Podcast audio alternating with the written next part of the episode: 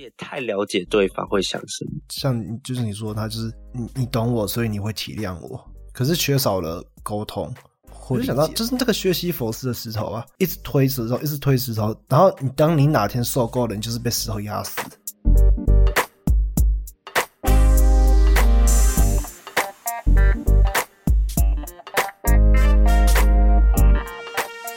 嗨，大家好，欢迎来到不要大餐，我是阿包。然后今天我们很隆重的请到有一集没有出现的麒麟草，对，就是我。大家好久不见。好，应该不用跟大家报告你的状况，你只是在最近在找工作而已。对啊，反正我们刚刚已经聊过一段一堆了。好，然后你，哎，我有跟你说我上上礼拜去那个东部吗？没有啊，就是那个，好，就是因为我爸他他那边就是那边，他们有呃有点像年度旅游，然后我们就被带出就带出门了，然后我。花莲是很漂亮啦，但是整体 整体我好好讨厌啊！因为我们去了三天，为什么？因为太无聊了吗？就是不是因为就是你知道跟一群老直男出去会有什么 会有什么感觉吧？你会体会过吧？没有，我没有体会过，所以我你这样讲，我还有在思考一下会是。怎么样的感觉？因为他们现在每他们每一餐吃饭的时候，他们都会喝酒。然后我不知道为什么，他每次他们喝酒都要搞得像是婚礼在办喜，在那个敬酒的样子。他们每每一次喝酒，然后他们的那些就是比较上面的人都要来每一桌巡，然后喝酒这样子。没有，我又感觉也不太不意不太意外啦。对啊，是他们好的，他他们的那种习俗好像都是这样，就是包含出去玩也会这样，就是会都会去敬酒。重重点不是说他们在敬酒这件事情，就是他他们好好爱灌人家酒哦，就是有一些灌酒的文化，我很我很我很不喜欢。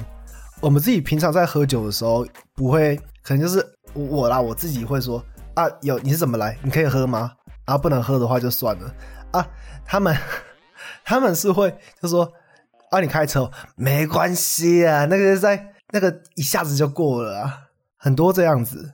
所以我就我就觉得看这些人啊，所以说如果真的出事的话啊，你要为我的人生负责吗？啊，你要帮我缴这些罚罚款罚金吗？你的驾照要借我吊销吗？可是我觉得这会不会他们是当下的气氛，就是会有一种那种很嗨，所以就是会比较容易有这种发言。可是他们可能应该还是会有理智的啦，应该就是喝完酒后就不会去开车。没有啊，他们都是，哎，这样我是乱报，他们都他们都是。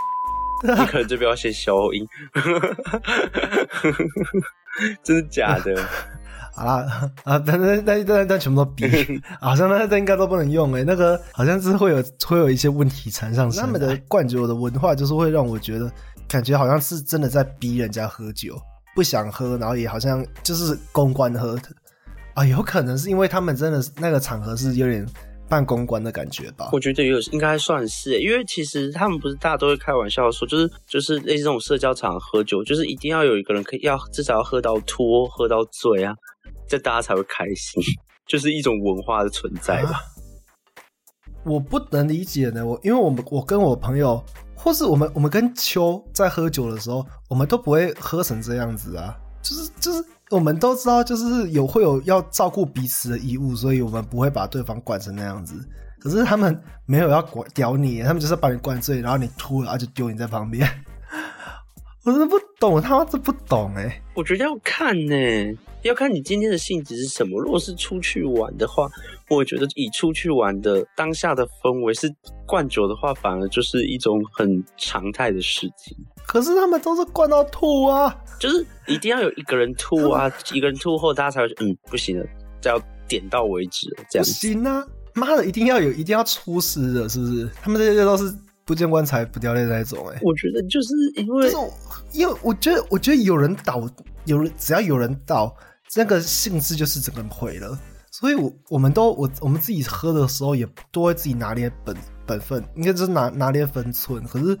有些人就是会真的就是把人灌到吐，像我在我我 我在我在浪人记的，我们那时候在浪人记的时候，就就是状态是很好啊，因为每个都都是醉的，都是懵的，可是我们没有人倒。那我觉得那个时候我才是觉得最棒的状态。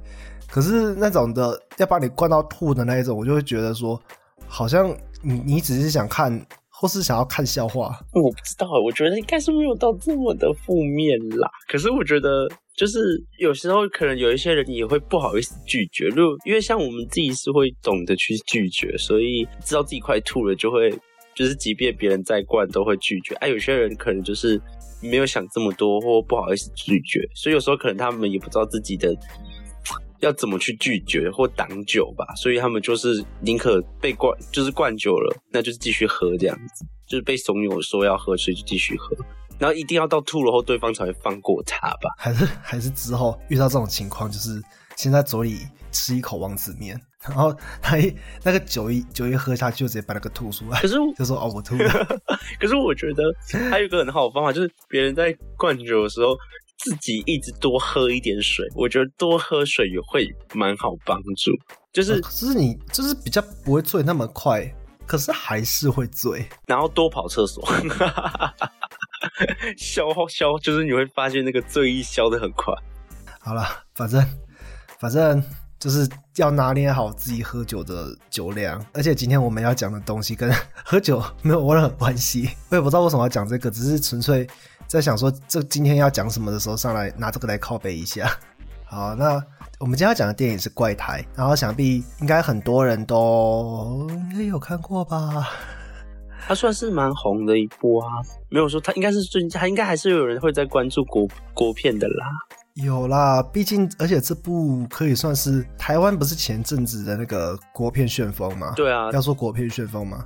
呃，应该是国片兴起了，就是有各式各样不同新兴的题材，就是陆续在上映这样子，然后品质都是还不错的。对啊，就是没有像早期都是比较单一这样子。嗯，有那时候我的，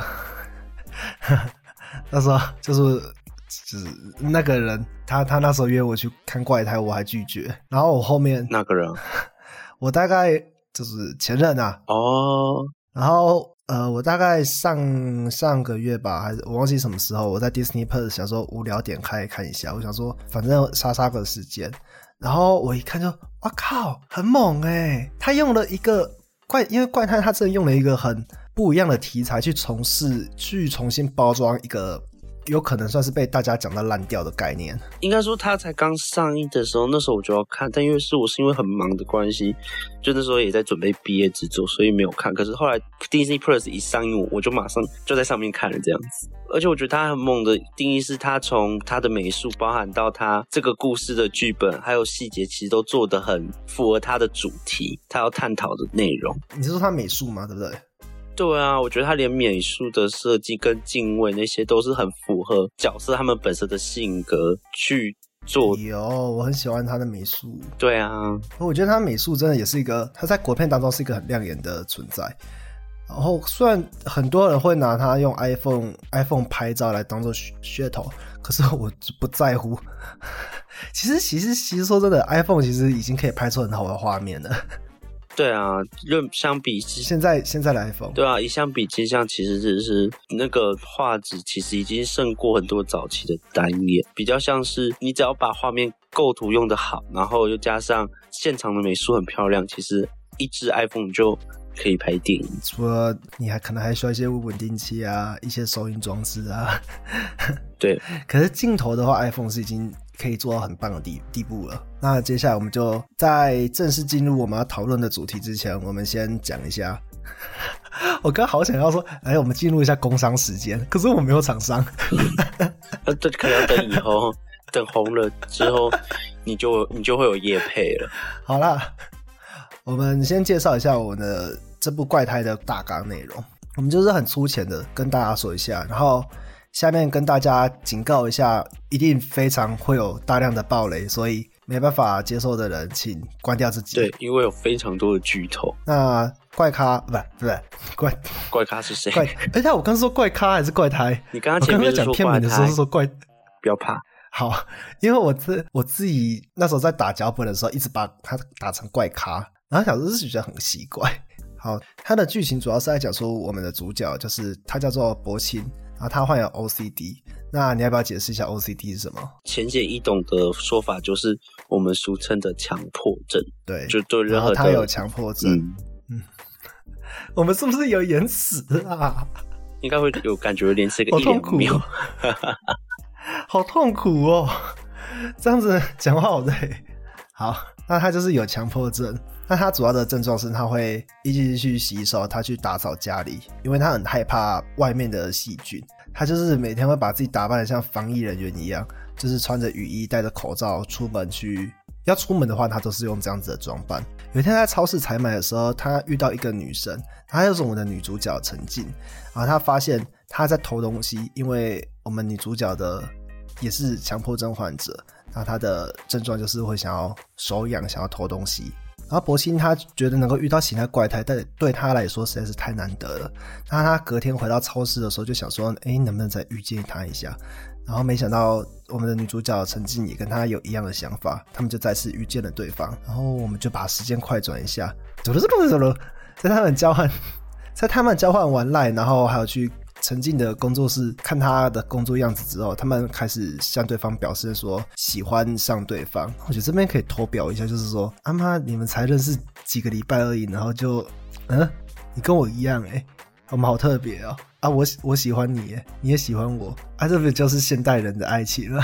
可是我觉得还是有差别，因为他们很难在现，应该说，因为他们本身就比较特别，所以当他们看见彼此都是很特别的，而且都跟又跟自己很相近的，所以我觉得这样子他马上步入恋爱之中，我觉得是很合，就是很合逻辑的。对，我们等下后面也会讲到这件事这个东西。之后呢，就是在他们交往的过程中，他们会用他们的。他们用他们怪胎的模式去互相就是生活着，然后有一天在早上醒来的时候，博清打开窗帘看到外面的鸟的时候，他靠慢慢靠近，想要尝试去摸它，然后虽然鸟飞走了，但他发现他可以开始接触到外面的草地，接触到泥土，这时他的 OCD 就这样不见了。然后接下来就是一连串的摩擦，就是请听众自己去看，我们这边就不细讲了。我们接下来要讲的就是博清他在 OCD 消失之后，然后他们之间的相处模式的改变。那我们就先不免俗的，就是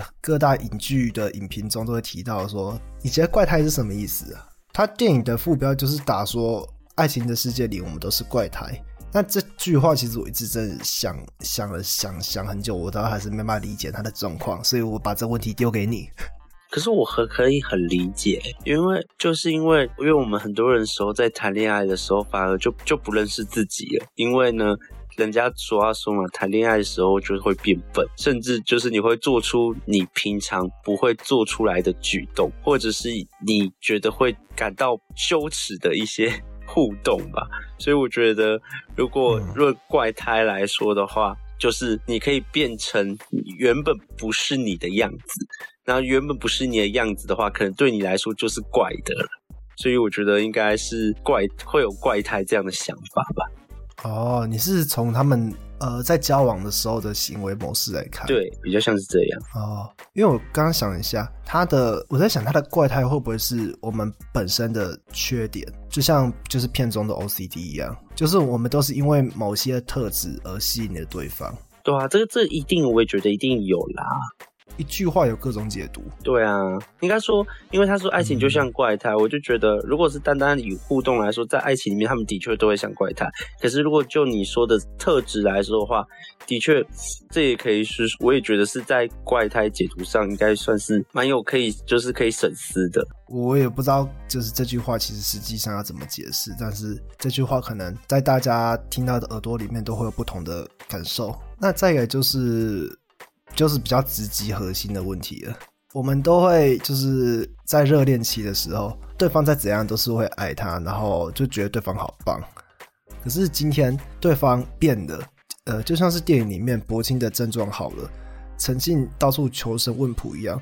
你之前有发生过这件事情吗？只是类似的。你说是有我自身有没有遇到例子跟陈静或柏青很像的吗？对啊，或是你就是。薄情，或是你就是曾经。如果是我的话，我觉得我比较像是曾经有过沉沉浸的一段例子，因为那时候可能就是这样，因为那时候可能刚好是就是也是遇到我们所谓的疫情，所以的确是两个人的关系比较像是在都是同居在一个屋檐下的，对啊，所以的确上是如果论改变这件事情，情侣关系中的确是一个很容易会导致对方。没办法去了解到自己的心情，这样子应该说彼此互相都无法了解或理解吧，而是反而要当我们人去也试着以对方的角度去想，才会能理解到，应该说也是对方怎么想，然后我们才能可以去理解吧。所以我觉得其实可以理理解出来，就是改变这些事情，其实对情侣的一个关系是一个很大的考验。就是说的最最难过，就是其实他本来就这样，只是你一开始没发现到哦，或者一开始就不知道，或者像像我哎，我忘记是从哪边听来的，还是他是剧情，就是。那些你在热恋的时候，那些那些缺点，在看在你眼里都是对方的特质，对方特别的地方。但那个甜蜜期过了，看在你的眼里，再怎么看那些都不顺眼，那些都是缺点。对，因为这句话我非常的认同，所以那时候我有做一个小笔记。他其实是放在电影的结尾，然后是曾经说的。他说了两句话，叫做“说出来爱的时候，所有对方缺点都是优点。”不爱的时候，那些缺点都将会成为致命伤。他是这样说的。哦哦，那是那是剧情哦。对，他是剧情里的一句话，在结尾的时候。然后好像把它讲出来了。所以，我我很认同陈静的这个想法。应该说，其实大家应该都可以多少可以理解到了。其实这双方的状况，其实都都没办法说就是讨厌对方这个角色，因为就是有经历过感情的人，你都会有当过薄情，也当过陈静。应该说，或者说，你其实这两个人的特质都同时具备在你身上。像我，像我刚刚说的，就是在之前有一段感情，一直想要改变对方的一些想法，或者因为没办法理解对方为什么会用这种逻辑，或是用这种方式去思考事情，然后会去想要改变对方。但我会发现，到头来都是真的没办法，因为落差太大。然后。爱对方的话，就是会去接受对方的不同，可是真的没办法，真的差太多，所以之后还是。分了，对啊，因为我觉得在改变这件事情，其实那时候其实我也有跟我妈讨论过这件事情。因为在情侣关系时候改变这件事情，其实是怎么讲，就是情侣之间会遇到的问题。然后因为在剧中嘛，陈静跟博奇的很大的一个改变，除了他们的生活上方式改变以外，他们的社交圈的改变模式也很大。因为他们的前面的社交都是只有彼此，是一对一的。他们是不会有跟朋友去聚餐或者去认识的，反而相反的，对于陈静来说，他是一直待在家里的一个处于的状态，所以我就会觉得，其实我发现到，其实，在情侣的相处之间，其实彼此的社交圈都是要去经营的。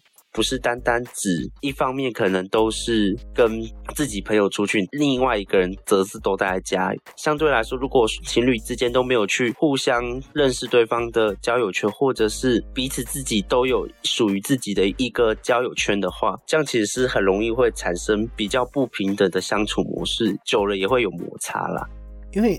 我觉得他们会最后没办法的原因，就是他们他们的世界真是落差太大了。对啊，呃，我们不要举 OCD 那么比较极端的例子，就像今天我如果没有任何对他的生活有其他的了解，或是有其他的渗透的话，那今天只要我们关系或怎样一抽掉，你的世界会直接垮掉。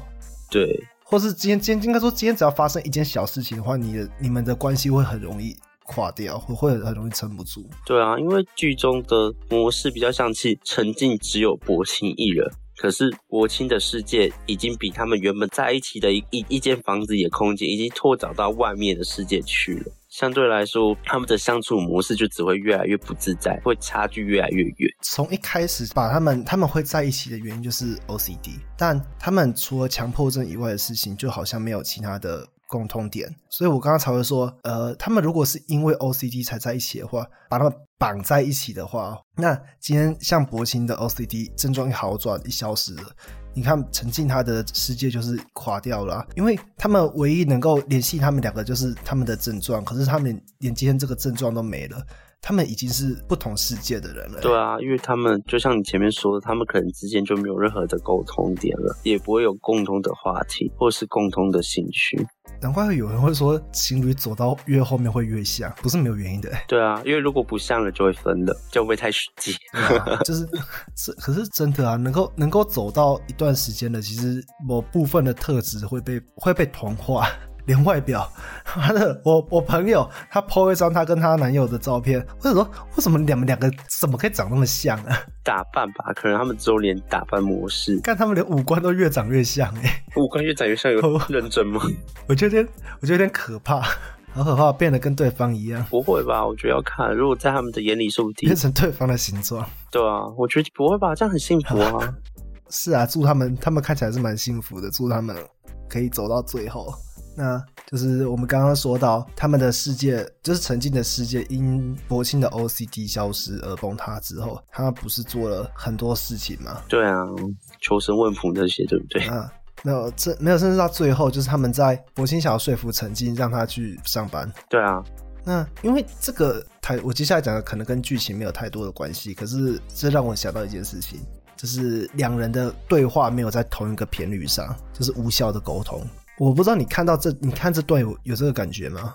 我觉得多少有，可是我可以很明白的看出来，博清只是告知而不是讨论，在陈静的角度里面，虽然也不是说他错或怎样，但其实其实我觉得博清其实一直知道陈陈静他在怎么想，我我不知道剧本上博清有没有心里有没有这个想法，可是我从演员的感觉，他演的就是。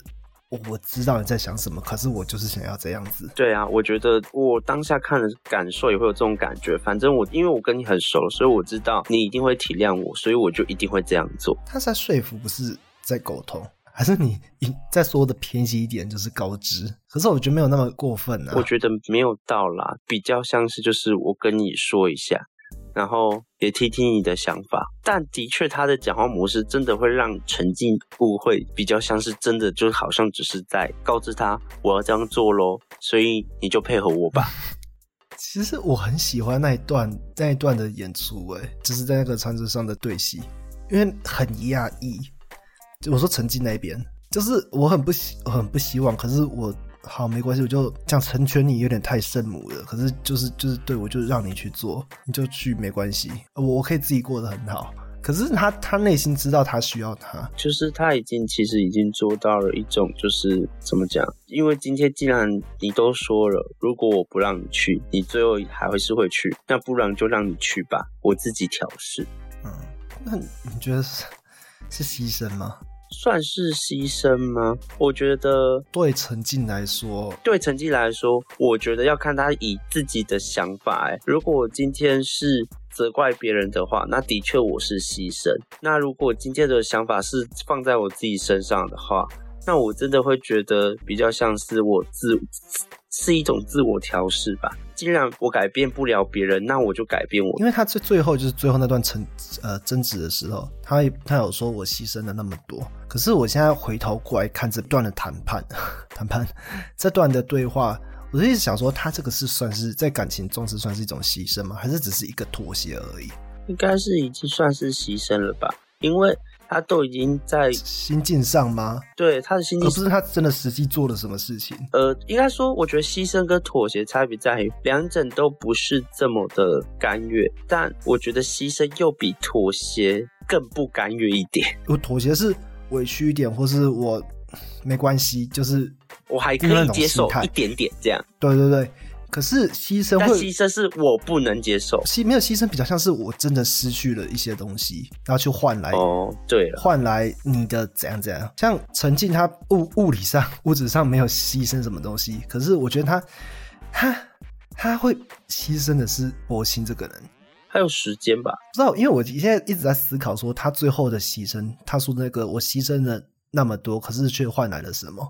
我觉得他牺牲的是他的时间啊，跟他的薪这个薪资啊，也是因为他把他的那段时间的人生都只锁定在博兴身上，所以所以这就告诉我们要劈腿的意思吗？没有，没有，不是啦，就是应该说他没有，他已经就是他的人生那时候真的就对，就是他已经应该说，我觉得他有到爱到迷失了那种感觉，就是我不知道我到底爱什么，但我就是只爱你这个人，所以我没关系。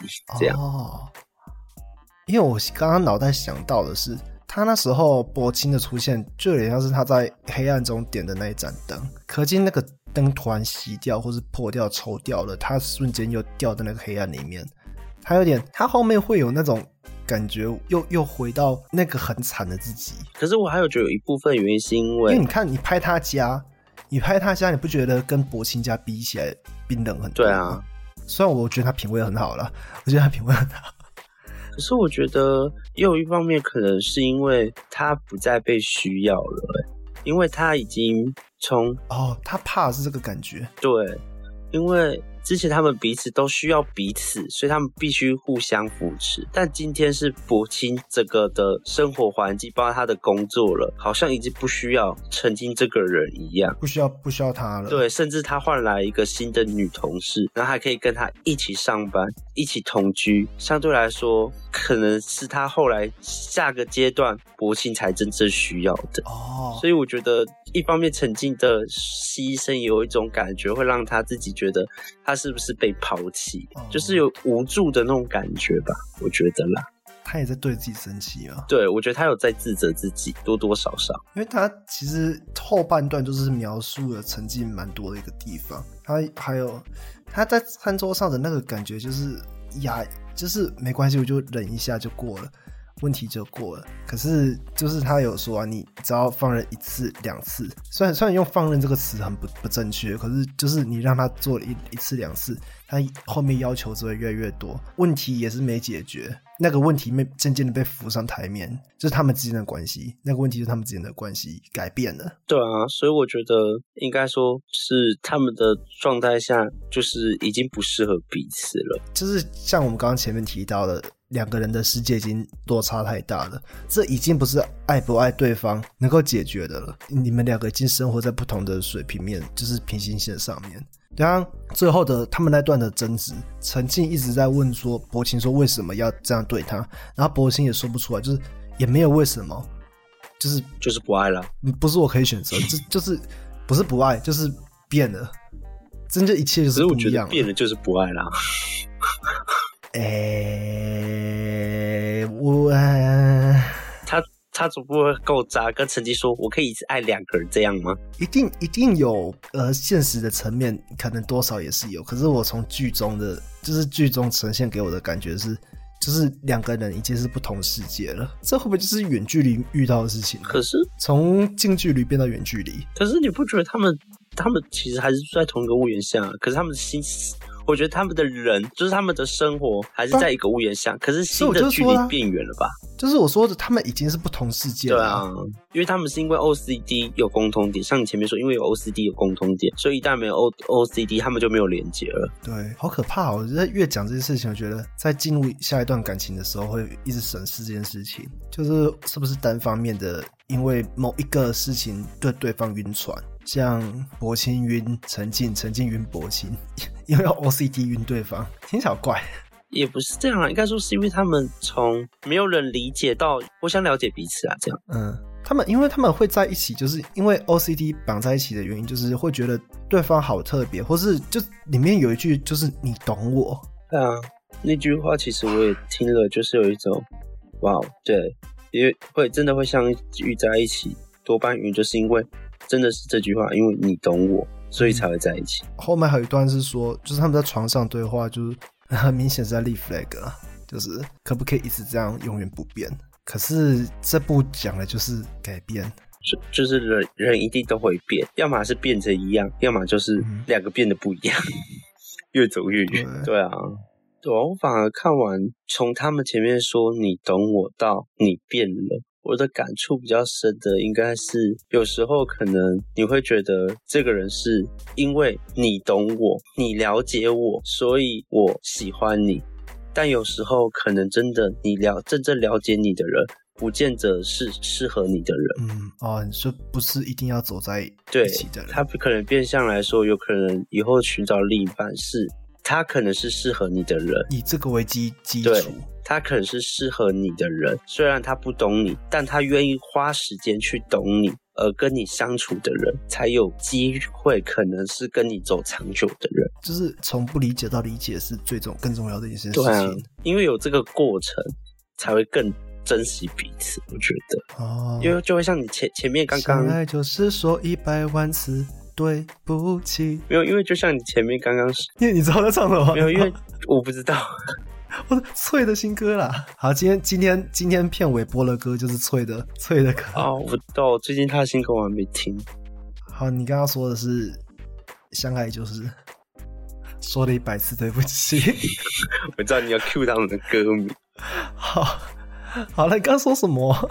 我自己也忘记了。刚刚说是就是互相，你说互相愿意去理解的对，呃，理解的过程，那才是爱的表对现。，他才是就是你们会珍惜的那个，呃，我也不知道怎么，才会去珍惜那一段拥有彼此吧，从不理解到理解，或者从不认识到认识。因为就像你刚刚前面有说的，博心的表现有可能比较像是就是我知道你懂我，但我知道你会谅解我，你会配合我，所以我才要提出直接向你提出我要出去哦要求，就是因为他太了解你了。就是因为博清哦太了解陈静了，所以你才会说，你会说的像是告对知。，就是会让，就是会让陈陈静的世界比较像是，就是因为你懂我，所以你现在是在告知我，而不是在跟我讨论，因为你已经先决定好了，你只是跟我说而已。那时候我记得在他们谈判的状态，下是曾经就是觉得博清有这样子的成分在。你说陈静的立场，对，陈以陈建的立场来说，他会有这样子的感触吧？我觉得，所以我才会说哦，怪有时候真正懂你的人，他不见得是适合跟你在一起的。他可能你看他可以当你一个很好的朋友，可是他不一定能够陪你走到走进一段关系里面。，对，然后到最后之类的。但如果论朋友，他可能是可你可以跟他聊天，你可以跟他诉苦谈心，但你们不是可以走感情扶持到最后这样。哦，那他们的问题真的问唯一的，专门最大的问题就是那个你懂我，对，我觉得，他们太轻易的就喜欢上对方。然后也太了解对方会想什么。像就是你说他就是你你懂我，所以你会体谅我，可是缺少了沟通或理解，诶真正的理解是真正的那个理解。，对，哇，讲到后面这部也蛮沉重的。这部的状态一直都很压抑。为什么看到后面，成绩一直很委屈，我还一直边看边哭。那虽然虽然剧情上或者解析上，我看到的任何人没有是在做这件事情。他在最后那一段，就是他他睡觉然后沉下去那一边，你知道我在说哪一段吗？不知道，就就用很多特效画面那段。对对对？我会觉得，我不知道，我只觉得他好像自杀、欸，他的他，我觉得导演就就比较想要有一种象征性的画面，他不是那种很写实模式，所以我觉得他的结局蛮开放式的，还有营造出那种想要自杀的氛围，但他不告诉你他是不是真的有死。因为他有拍药，可是没有拍说他吃药，画面中的药是完整的。对啊，所以我觉得他其实导演只是要让结局有一种比较开放式吧，他没有绝对，有点呼应到他里面前面说的，就在爱情里没有绝对的那种，你可以陪我，我们可以永远到最后。不会改变这样，所以他也为了这个结局没有定下一个很制式化的一种结局没有吧？说死，对，就是不说死。因为我我自己会觉得是自杀，是他们那时候在床上的对话，其实也有说到他有可能会自杀这件事情。可是如果论他那样子导演的铺陈，如果我是我自己在看这部解读，我也会觉得成绩就是应该是服药自杀。其实这部还有探讨到一个点，就是虽然他们都有 OCD，可是我觉得其实成绩自己本身应该也有，应该说他本身也有一种特质叫做。HSP，就他其实也是高敏感人格的一一个缩写，他的情绪波动比较大，他很容易会受到刺激后，反而没办法表达出自己内心的想法，而且以及就是因为他同理心很强，因为他很懂那个薄情，他才会把所有事情都埋在自己的心里，所以我觉得多多少少他应该是有一点点这种潜在人格在了。相对于薄情来说，哦，他们唯一不不一样的 OCD，对，就是我一这样看下来的感觉。我发现其实他们两个在面对 OCD 的感觉就是不一样的。你会发现说，博清他其实他就是损损那鬼，对可是曾经他其实是有点像是在跟这个症状在对抗的。对，而且是很小心翼翼的在对抗。所以我会说，他有说他有一天可能受够了就自杀，我就想到就是那个薛西佛斯的石头啊，一直推石头，一直推石头，然后你当你哪天受够了，你就是被石头压死。我就是他讲那些话，那我又想到薛西佛斯，所以我就想说，最后那一段是真的很像是他真的自我了解，他就是受够了，那 OCD 让他苦了那么久，就是相对来说，我觉得他就是比较敏，有一点敏感，带有一点脆弱吧。对啊，嗯。所以他其实已经过得没有很快乐，所以我整看这一部，我就觉得陈静好可怜，陈静让我好难过，就是会有这这个角色，就是他怎么可以这么的悲惨，这种感觉。可是他的悲惨又不是一直把他限住着，他是个可怜角色，他其实也是富有同理心的，因为到后面他的铺陈不是，如果今天他是薄青，他也一定会这样做，因为人都是会做自己最有利的选择，所以我就会觉得以他这个角色来说，不是真的悲惨的人都有可恨之处，而他的可怜只是来自于他的脆弱，可是他其实也很想要坚强，可是他受够了吧？我觉得。导演也没有特别说特别演他同理心很，哎有欸，其实就是最后那一段，对啊，所以他不是因为他自己而造就了这个自杀，我觉得就不是绝对啦。有时候环环境的改变也会影响到他内心的状态。就是他平常就是生活已经没有很快乐了，就是被苦很久。可是今天博清一出现，就觉得好像诶又往上爬，你的人生又好像有了希望，又有继续活着的动力。可是就是当你拿着那把伞，或是拿着那个螺旋桨、那个竹蜻蜓飞到在更高的时候，它突然啪断掉，会被抽掉，直接摔到山沟里面。对啊，他可能就有一种就是嗯，我要走了，那这次就是换你自己飞了。可是可能对于陈金来说，他是一个不适应的状态，他没办法了。他他脚下没有东西了，对他的可以继续支撑他的东西。对啊，因为他已经有依赖了，就是他可能二十几年来他没有办法再次面对这些事情，对。哦，就是为什么会说经历过一些事情之后，你会变得更脆弱？对啊，因为会有一些事情发生，所以我那时候看，我也觉得就整部看起来就很压抑。你没有特别讲，我其实我之前没有感受到曾经是多难过，就是因为他的同理心这件事情。可是你今天一讲他的同理心，我觉得看一切都串起来了。对啊，因为我觉得他其实把后面的同理心时间也铺陈的很长，导演用一样的精卫，一样的讲话模式，只是把男女主角的位置角色对调，对角色对调了，所以就很明显就是。如果今天他是薄情，那他一定也会做一样的选择，所以他不会，他最后死去的那种感觉，虽然他导演没有讲明确死去，我自己看起来是把他解读成是他已经死去了，所以他释怀了，因为他知道今天嗯。如果他是薄妻，那他一定也会这样做，就是这个份关系，如果一个人变了，终究就改变了。所以他不知道他没有死掉，可是他，我觉得他最后也是释怀了吧。从原本他觉得自己牺牲，到我觉得他后来有释怀。好啊，对好难啊，过哦。所以我这样那么难过收尾了？没有啦，因为就是因为他会让我感觉曾经就是因为太爱这个人了，所以他已经失去了自我，已经没有了自己，所以我会觉得就是哦人还是要多爱自己一点。对，你要先先爱自己，你才能爱别人。嗯，还是要自私一点。就是做对自己有利的选择，这个有利的选择下，不要去伤害别人。我我不知道为什么脑袋刚刚浮现的是不要赌没有把握的赌局。我脑袋想到这一句，我不知道为什么。可是很多人在一起的时候都会说一句话啊：“你不试试看，你怎么知道？” 啊，试了之后才知道，对呀、就是不。不然就是试了之后，知道了以后，也要能，就是要从这件事情学到一些事，应该说要从在一起这件事情或一段关系的事情去学到一些东西，那这一段的关系才是对自己是有帮助的吧。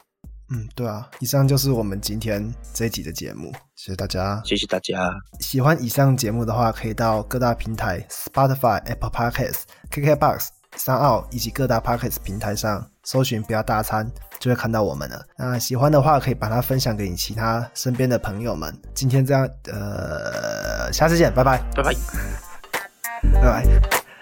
哎、你看这段不要剪进去。我跟你说，我后来发现，我同事会听我节目。为什么他知道？因为我在上班前音档啊。